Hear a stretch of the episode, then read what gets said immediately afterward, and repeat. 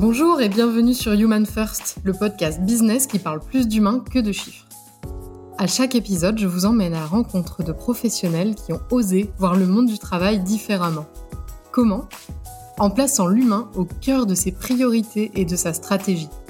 Je suis Cécile Chaperon, entrepreneuse, RH, coach et militante pour un monde du travail plus épanouissant et plus responsabilisant.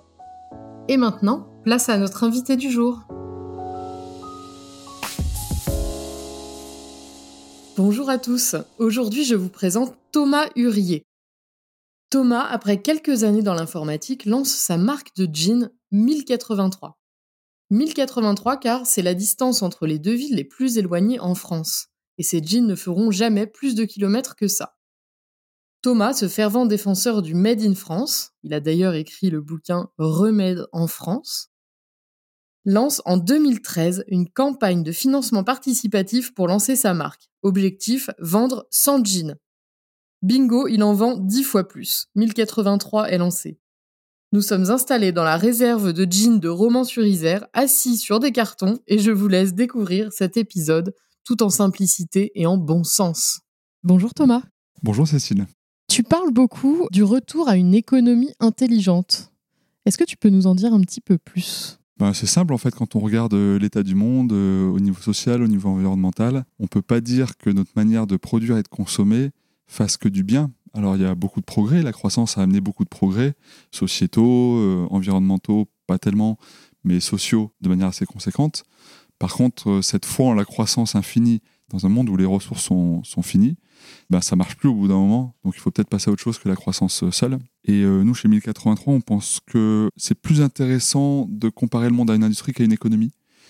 Puisqu'en fait, euh, si on se met dans le ciel et qu'on regarde ce qui se passe sur Terre, on voit pas des, des 0 et des 1 qui se baladent ou de la monnaie qui se balade. Donc on voit pas une économie en vrai.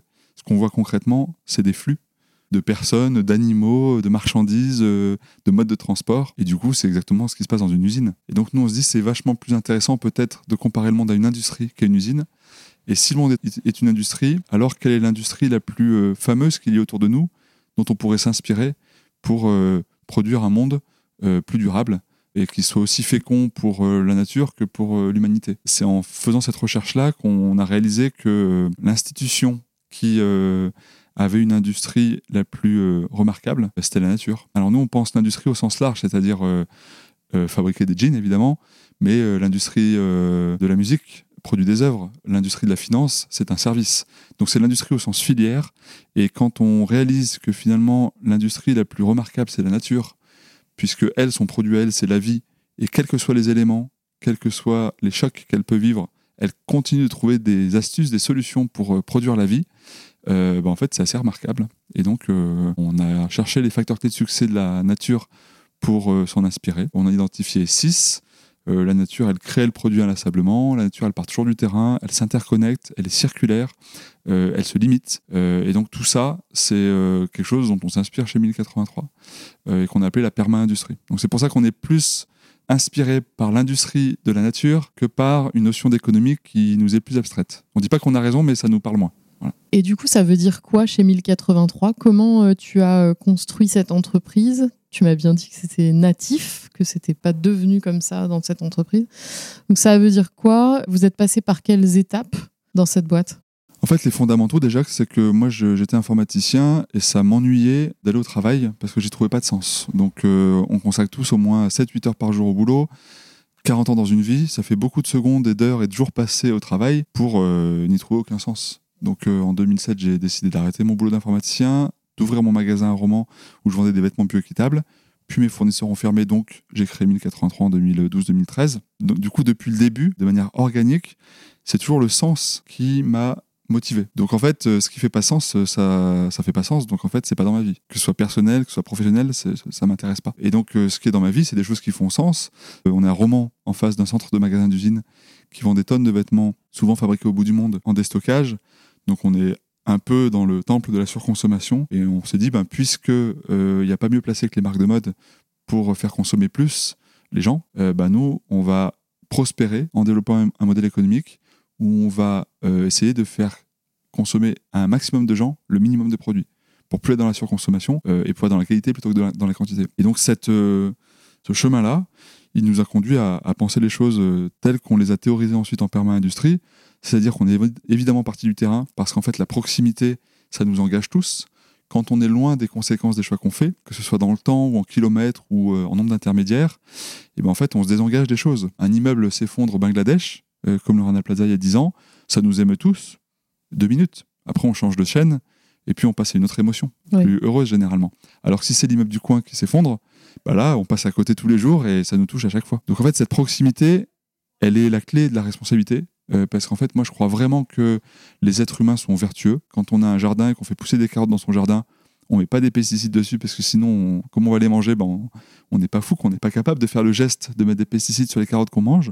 Par contre, au supermarché, comme on voit pas les pesticides, ben, en fait, on voit pas la valeur ajoutée d'une carotte euh, bio par rapport à une carotte pas bio. On voit que le prix. Donc forcément, c'est cher, donc forcément, on se dit, bah non, en fait. et donc, cette notion de proximité, elle est hyper engageante. Et donc, ben, c'est pour ça que chez 1083, c'est même notre nom, les 1083 km, la proximité est partout. Et donc, c'est le premier truc qu'on a capté de la nature, c'est qu'en fait, la nature, elle part toujours du terrain, de ce qu'on a autour de soi. La nature nous a inspiré notre concept. Ensuite, euh, la nature, elle est zéro déchet. Donc, euh, notre mission, c'est euh, chez 1083 d'amener chacun à produire et consommer dans l'économie circulaire. Donc, du coup, ben, cette mission, depuis qu'on l'a depuis 7-8 ans, elle nous a amené à concentrer nos euh, développements sur des produits d'économie circulaire. Donc on a sorti euh, le jean infini, qui est un jean euh, recyclé, recyclable et consigné. On a sorti le premier jean 100% français cette année, après 6 ans de R&D, pour produire du coton à partir de, des vieux jeans de nos clients. Comme c'est très itératif et très constant dans notre chemin, en fait, on ne fait que creuser notre sillon et euh, bah, on retrouve tous ces éléments de la, nature. Un dernier, peut-être, la diversité. Dans la nature, la diversité, elle est partout. Il n'y a rien de monolithique dans la nature parce que ce qui est monolithique finit par s'éteindre. Euh, c'est fragile, quelque chose de monolithique. Et donc, euh, c'est pour ça que nous, on a 50% des ventes sur Internet, 50% des ventes en magasin. On cultive cet équilibre. Si on cartonne sur Internet, on va pas investir sur Internet, on va investir dans les magasins pour toujours être avoir passé deux dans le même panier, rester à 50-50. Parce que si demain, il y a non pas un virus type Covid qui ferme les magasins, mais un virus informatique qui coupe le web, et que 90% de notre activité est sur le web, bah, on sera marron si euh, ça se produit. Et pareil en production, on a intégré tous les métiers. Donc on est tisseur, on est coupeur, on est confectionneur, on est délaveur de jeans. Mais en même temps qu'on a intégré ces métiers-là, on a partagé ces métiers avec nos sous-traitants. Donc euh, on sait tout faire, mais on partage le travail avec d'autres ateliers, ce qui permet de répartir la production entre différentes usines partout en France, ce qui dérisque l'activité de production et ce qui rapproche aussi nos usines de nos clients qui peuvent ainsi visiter euh, des usines un peu partout près de chez eux, puisqu'aujourd'hui notre maillage est assez fort, c'est plus d'une cinquantaine d'ateliers qui travaillent avec 1083, ça va des boutons au rivet en passant par euh, la production de coton, de coton recyclé, de tissage, de filature, de confection un peu partout en France. Tu me disais que vous êtes passé de 2 à 105. C'est pas rien en si peu de temps. Comment vous avez fait pour vous structurer en termes RH, en termes de management, en termes humains? Comment vous faites pour qu'on se sente bien chez vous? Alors ça se construit au fur et à mesure puisque tout ce qu'on vit on le découvre. Grégoire et moi, donc mon frère et moi, on est tous les deux d'anciens informaticiens. Donc on est loin du commerce, loin du management, euh, loin de la mode. Et donc tout ce qu'on fait, on le, on le découvre, on l'a jamais vécu. Et effectivement, dans une période de croissance où, en plus de grandir, on n'a pas eu d'autre choix que d'intégrer des nouveaux métiers puisque notre filière n'existait plus. On ne savait plus produire de jeans en France en 2013 quand on s'est lancé. Donc en plus de développer euh, nos ventes, il fallait développer nos collections, il fallait développer notre capacité à confectionner, notre capacité à couper, notre capacité à tisser. Donc ça fait quelque chose de très profond, de très vertical. Et c'est pas simple de grandir en passant d'un atelier à l'autre tous les jours, parce que du coup, euh, il y a des enjeux partout. En plus, euh, équilibrer l'ensemble, c'est pas simple, puisqu'il faut essayer de faire grandir au même rythme toutes ces compétences au fur et à mesure. Parce que si tu produis plus que ce que tu es capable de vendre, tu mets en tension euh, tes deux activités de vente et de commerce, et, l'inverse, c'est le cas aussi. Et humainement, du coup, c'est pas simple, puisque du coup, tu fais un peu l'élastique, et tes équipes font l'élastique. Alors toi, tu es entrepreneur, tu es dans la locomotive, tu vois à peu près la route qu'il y a devant, quand il fait pas trop mauvais, ou quand il fait jour. Donc quelque part, quand tu as des virages, ben, tu les vois, tu les anticipes, tu les ressens. Et dans tous les cas, c'est toi qui es aux manettes. Donc euh, même si tu vois pas très bien des fois, tu es en responsabilité, donc euh, t'as pas la nausée, quoi. Mais l'équipe, au fur et à mesure qu'elle rentre dans le véhicule, bah, elle, elle n'est pas forcément dans la cabine de pilotage. Et donc, elle subit une partie des secousses, des virages qu'on choisit de prendre ou qu'on subit. C'est pas simple, parce que du coup, quand on est deux et qu'on le découvre, bah, on le fait moins bien que quand on est 105 et qu'on est un peu plus structuré. Et tu disais aussi qu'on a tendance à considérer qu'une boîte euh, éthique du coup, elle fait forcément les choses super bien. En quoi tu, tu dis ça? Est-ce que c'est les tes salariés qui disent ça? Non, c'est un constat. C'est que déjà, en tant qu'entrepreneur, quand on démarre, qu'on accueille une, deux, trois, quatre personnes de plus, ça transforme 30, 40 de l'entreprise d'un coup, puisqu'on est tout petit, donc euh, une nouvelle personne a beaucoup d'influence euh, en termes d'ambiance, de réorganisation, ça a beaucoup d'influence. Et puis plus on grandit, plus ça se dilue un petit peu, l'influence, mais ça fait changer notre métier. Et donc en même temps qu'on doit faire bien les choses au présent, on est obligé de changer de métier. 1083 euh, au début c'était un tandem avec mon frère et moi. maintenant on est 105 à, pédaler. Et donc ben, le rôle de chacun a évolué. Et à chaque fois qu'une personne arrive, ça fait évoluer le rôle de tout le monde puisque du coup, ça, fait bouger un peu des curseurs. Euh, donc, il y, a une agilité, une culture d'agilité à, développer. Et euh, quand on est une marque comme 1083, qu'on est très engagé, qu'on le dit, qu'on l'assume, qu'on le porte, euh, qu'on en parle dans les médias, etc., et ben en fait, ça intéresse, ça engage plein de clients et c'est grâce à ça qu'on grandit. Mais ça peut donner l'image de quelque chose de parfait, de lisse. en fait, la perfection n'existe pas, elle n'est pas humaine, et du coup, si on rentre chez 1083 et qu'on croit que c'est quelque chose de, parfait, en fait, on va forcément être déçu. Mhm. Parce qu'en fait, c'est une aventure humaine, c'est une aventure itérative où on apprend, euh, on fait pas tout bien, on apprend à faire de mieux en mieux possible, mais euh, on est parfois euh, à côté de la plaque, parfois on est maladroit, parfois on fait des mauvais choix. Qui que ce soit dans l'entreprise, on a le droit de faire des erreurs, y compris les dirigeants. Faire accepter ce droit à l'erreur de haut en bas de l'entreprise, c'est difficile, c'est un enjeu culturel. Et puis maintenir le niveau d'engagement des équipes tout au long de leur vie professionnelle, c'est un, travail de tous les jours. Euh, moi, je vois plein de boîtes qui essayent de motiver leurs collaborateurs. Nous, c'est pas notre croyance chez 1083 parce que quand on démarre son boulot, son premier jour, on est au taquet de la motivation. On a choisi son boulot, la boîte nous plaît. Généralement, quand on commence, bah voilà, on est en haut de la motivation. Donc l'enjeu, c'est pas de faire monter les gens plus haut, c'est qu'ils descendent pas. Sauf que quand euh, les gens arrivent dans une boîte euh, dont ils perçoivent un engagement euh, profond, sincère, etc., ils peuvent parfois l'idéaliser. Et donc, ben, petit à petit, on redescend. C'est comme en amour. Les premiers temps, la personne est, parfaite. Et puis après, elle, est humaine. Ça n'empêche pas l'amour. Mais il faut se réajuster et enrichir sa relation d'une certaine souplesse, d'une certaine élasticité, d'une certaine compréhension, d'une certaine confiance qui fait qu'il y a de l'huile entre tous. Quoi. Et cette huile, elle se construit et elle est d'autant plus naturelle que les gens euh, sont préparés à rentrer dans ce modèle-là. Et c'est ce qu'on essaye de faire de plus en plus et de mieux en mieux pour que euh, bah, nos collaborateurs, toute l'équipe soit le plus euh, fondée entre ce qu'ils sont et ce qu'ils font chez nous. Et alors comment on essaye de faire en sorte que les collaborateurs soient pas démotivés justement au bout d'un certain temps bah Déjà, c'est d'être le plus fidèle possible à sa mission. C'est la promesse qu'on se doit à soi-même et qu'on doit à ses clients et qu'on doit à ses collaborateurs. Donc ça, c'est vraiment mon. Moi, je suis, j'ai créé l'entreprise pour ça. Donc, euh, je suis assez inamovible dans l'entreprise. Et quand bien même il y aurait une majorité de collaborateurs qui voudraient que ça change, euh, bah non, on fera jamais du made in China, quoi. Donc, euh, c'est la nature même de l'entreprise. Ensuite, a des choses qui sont beaucoup plus anecdotiques.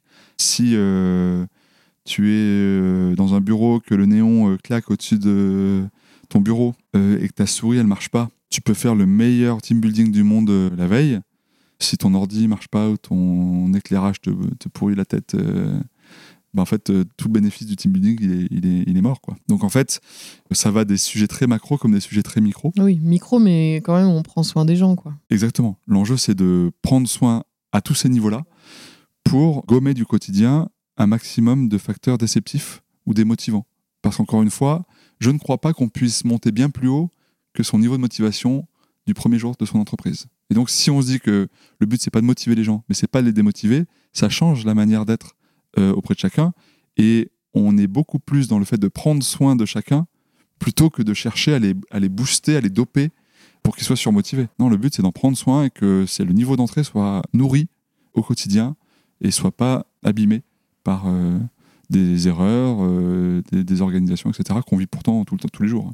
Et qu'est-ce que tu penses, toi, de tout ce qui est autour des modèles d'holacratie, de gouvernance partagée, etc. Est-ce qu'il y a des réflexions autour de ça? Qu'est-ce que tu en penses? Goldman dit, je crois, des fois, dans, une chanson, ça, ça, ça me vient, c'est sans rapport, mais ça m'y fait penser, je sais pas pourquoi, qu'on aime aimer, en fait. Et en fait, je trouve que, euh, en théorie, euh, l'holacratie, euh, l'entreprise libérée, ce sont des grâles théoriques qu'on rêverait tous de pouvoir mettre en place dans son entreprise. Sauf que ça repose sur des fondements euh, théoriques qu'on n'a pas vraiment dans la vraie vie. Euh, quand on élève un enfant, on commence par être euh, très dirigiste, puis petit à petit, au fur et à mesure que on donne les moyens à l'enfant d'être autonome, on le libère, puis il devient adulte, et puis la relation évolue. Et donc, cette évolutivité de la relation, je pense qu'elle est beaucoup plus intéressante à accepter et à nourrir que de se dire, bah, tiens, il y a un modèle qui marche dans tous les contextes. Alors pour les uns, ça va être euh, l'holacratie, pour les autres, ça va être l'entreprise libérée, pour les autres, ça va être la scope. Et, en fait, c'est pas les statuts qui vont faire la vertu d'une organisation, d'une entreprise. Et c'est même pas la mission, je dirais, euh, d'une entreprise. Pour moi, ce qui est le plus beau à créer dans une entreprise, c'est sa culture. Parce qu'en fait, sa culture, c'est la conséquence de tout ce qu'on aura fait de bien ou de mal, et c'est profond, une culture. C'est du temps long. Et donc, c'est long à construire, et c'est fragile un petit peu, mais c'est quand même assez robuste. Et moi, je crois beaucoup plus en l'objectif de, de nourrir une culture d'agilité, de souplesse, d'antifragilité. C'est un truc que j'ai entendu il y a pas longtemps dans des podcasts, un concept que je trouve super oui, intéressant. antifragile, j'ai entendu la même chose que toi. Voilà, ben, tout ça, je trouve que de, de vitalité, quand on touche à ces euh, valeurs-là, non pas en termes de mission et d'objectif, mais en termes de culture d'entreprise, alors ça veut dire qu'on a construit un feu en tous qui nous rend très robustes. Parce que si on est souple, si on est agile, si on est antifragile, si on, si on cultive la vitalité de l'entreprise, ben, en fait, du coup, ça veut dire qu'on est, on forme une équipe euh, robuste, capable, riche, souple. Et donc, quoi qu'il se passe, eh ben, en fait, on est plus capable d'affronter les aléas de la vie économique que si on est euh, fragile, euh, chacun dans son coin, et euh, qu'on protège son passé ou son présent. Quoi. Et donc, moi, je crois beaucoup plus à cette, euh, cet objectif d'une culture forte, positive, qu'à un modèle qu'on copie-collerait et qui marcherait partout. Ça, j'y crois pas du tout.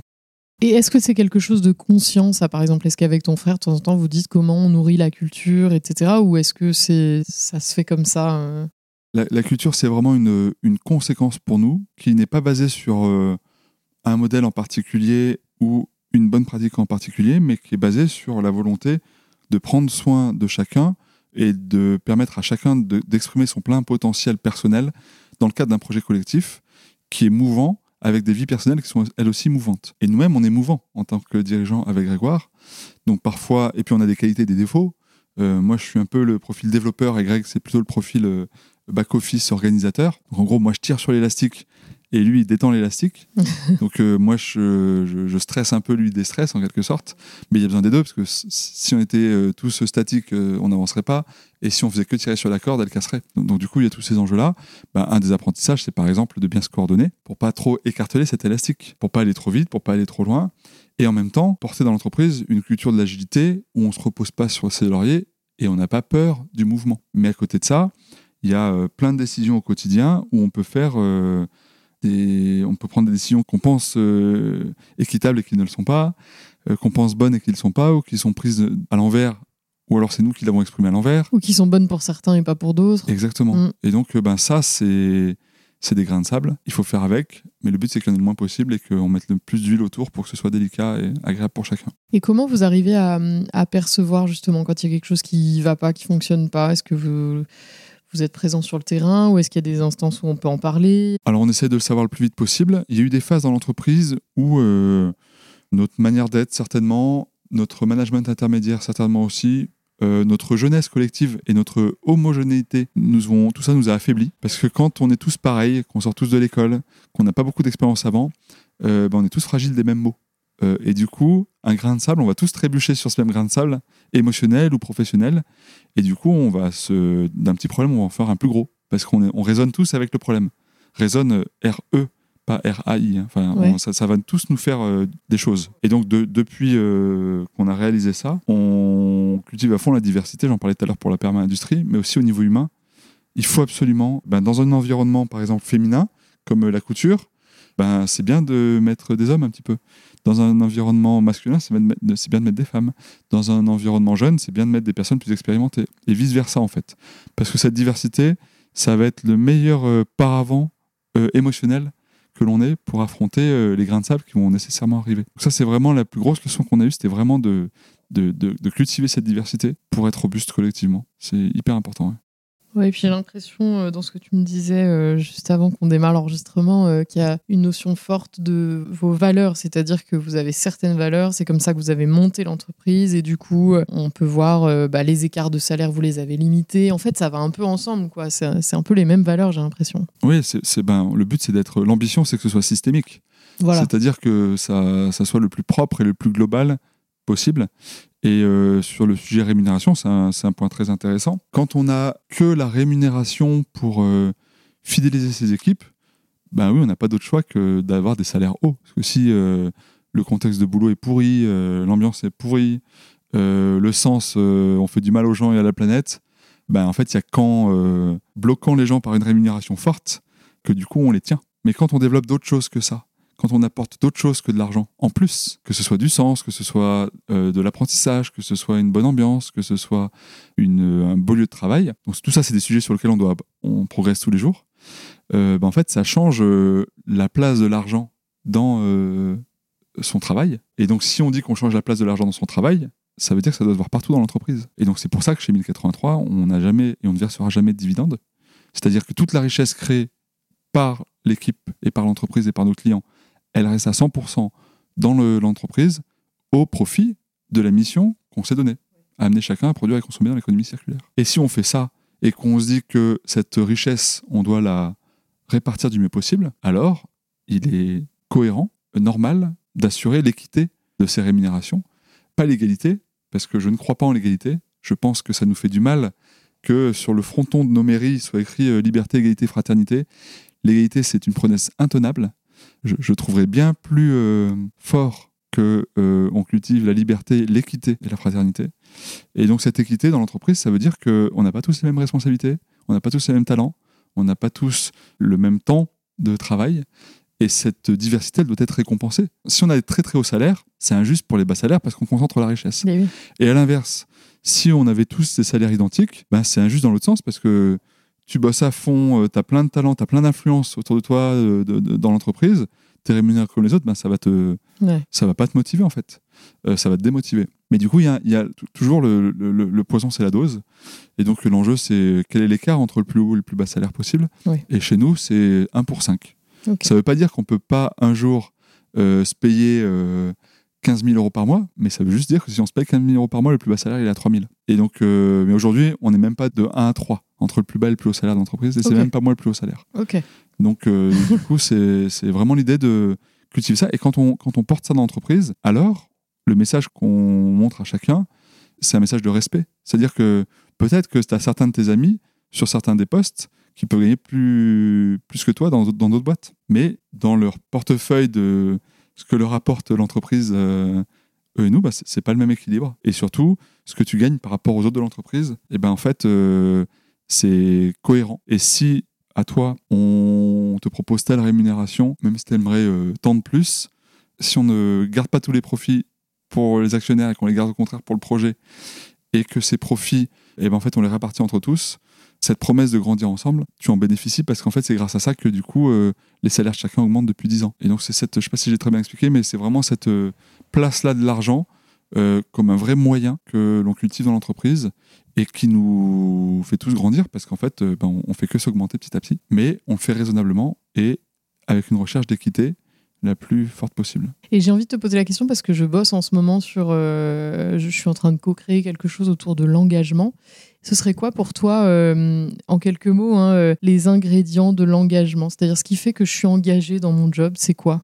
Ah, Pour moi, il n'y en a qu'un, c'est la proximité. La proximité en kilomètres. Quand tu, tu aimes le vin, tu vas chez le vigneron, tu goûtes son vin, c'est la même bouteille de vin peut-être que tu achètes chez Leclerc, elle a le même prix, le même goût, mais parce que tu auras rencontré le vigneron, que tu auras connu, tu te seras rapproché de son histoire, ben en fait, euh, ça va développer ton attention, ça va enrichir ce que tu ressens physiologiquement quand tu bois ce vin, et du coup, ça va t'engager euh, à ses côtés. Hmm. Euh, au lieu d'acheter, au lieu de même pas faire gaffe au goût, tu vas être très attentive et tu vas trouver ça meilleur. Et quand tu vas en parler toi-même autour de toi, déjà, tu vas repartir avec deux caisses de vin de sa part et tu vas en parler autour de toi. Donc, tu vas devenir ambassadrice presque plus par les émotions que tu auras ressenti de cette rencontre et de cet apprentissage que par le goût en tant que tel. Euh, donc ça, c'est la proximité en kilomètres. En intermédiaire, c'est pareil. Le contact direct avec le, vigneron, elle va t'engager beaucoup plus que ce que tu vas lire sur l'étiquette de, cette bouteille de vin qu'il aura fabriqué lui-même. La proximité dans le temps aussi. Quand euh, on vit des conséquences immédiates, et eh ben en fait, on agit, on fait pas les mêmes, on prend pas les mêmes décisions que quand les conséquences sont lointaines. Euh, pour ceux qui fument, fumer ça tue, c'est écrit en gros sur le paquet avec des images dégueulasses. Donc en fait, rationnellement, tous les fumeurs savent que c'est un peu con de fumer. Sauf que ça donne le cancer dans 30 ans. Donc en fait, c'est trop loin. Et finalement, même si le fumeur, il sait pendant 29 ans et 11 mois que euh, c'est pas bien de fumer, c'est l'émotion de la proximité de la mort qui va le faire arrêter. C'est dommage, il le savait depuis 29 ans et 11 mois. Alors que le cancer donnerait le cancer en. la, cigarette donnerait le cancer en 30 jours, bah, on fumerait moins. Oui, c'est sûr. et la dernière des proximités que je trouve très importante à cultiver, c'est la proximité de compréhension. Notre monde, il est compliqué, les gens ne votent plus. Euh, tout le monde dit que c'est parce que les politiques sont pourris, etc. Moi, j'y crois pas une seconde parce que c'est devenu inhumain d'être euh, une personnalité publique où euh, le moindre truc imparfait, ça fait la une des journaux, des médias, des machins. Donc en fait, ça demande aux personnes publiques de ne pas vivre un seul écart, alors qu'on en vit tous dans nos vies. La vie, c'est des erreurs, quoi. Et donc, euh, du coup, ben là, on est intransigeant, on est dans une société intransigeante à l'erreur, alors qu'on passe son temps à dire qu'on a besoin des erreurs pour apprendre. Donc, il y a une forme d'incohérence dans cette euh, culture-là. Et moi, je crois que si les gens sont désengagés, désinvestis de la politique, et, ou, qui sont euh, désespérés un peu du monde, c'est parce qu'en fait, c'est trop compliqué. Entre les élections municipales, les départementales, euh, les régionales, les européennes, les présidentielles, les législatives, les sénatoriales, comprendre ce que chaque collectivité fait par rapport aux autres, choisir entre monsieur A et madame B euh, dans un contexte où les partis politiques sont peu euh, lisibles, en fait, c'est désengageant, évidemment. Alors, par contre, si on a le souci de produire quelque chose de simple et que c'est vraiment notre priorité, c'est pour ça que nous, c'est des jeans. Hein. Le jean, tout le monde en porte on pense que le jean peut vraiment être un facteur de transition pour les gens, parce qu'on veut juste que ce soit bien coupé, proche des gens, euh, que ça fasse des jolies fesses, que ce soit bio, que ce soit responsable, que ça donne envie. Et ben, produire de la simplicité, c'est le meilleur moyen de parler à tout le monde et d'engager tout le monde. En fait, rationnellement, on sait tous que c'est pas bien de dépasser l'alimentation de vitesse, de fumer, de consommer trop de sucre, de machin, de ceci, de cela. Mais euh, le rationnel, on n'y vient que quand on est prêt émotionnellement. Et, et donc, euh, c'est pour ça que le, on a longtemps cherché ce qui était émotionnellement le plus engageant. Et depuis dix ans, on n'a rien trouvé de mieux que la proximité. C'est pour ça qu'on s'appelle 1083. J'ai bien fait de te poser cette question, parce que tu n'as pas répondu du tout comme euh, en général on répond.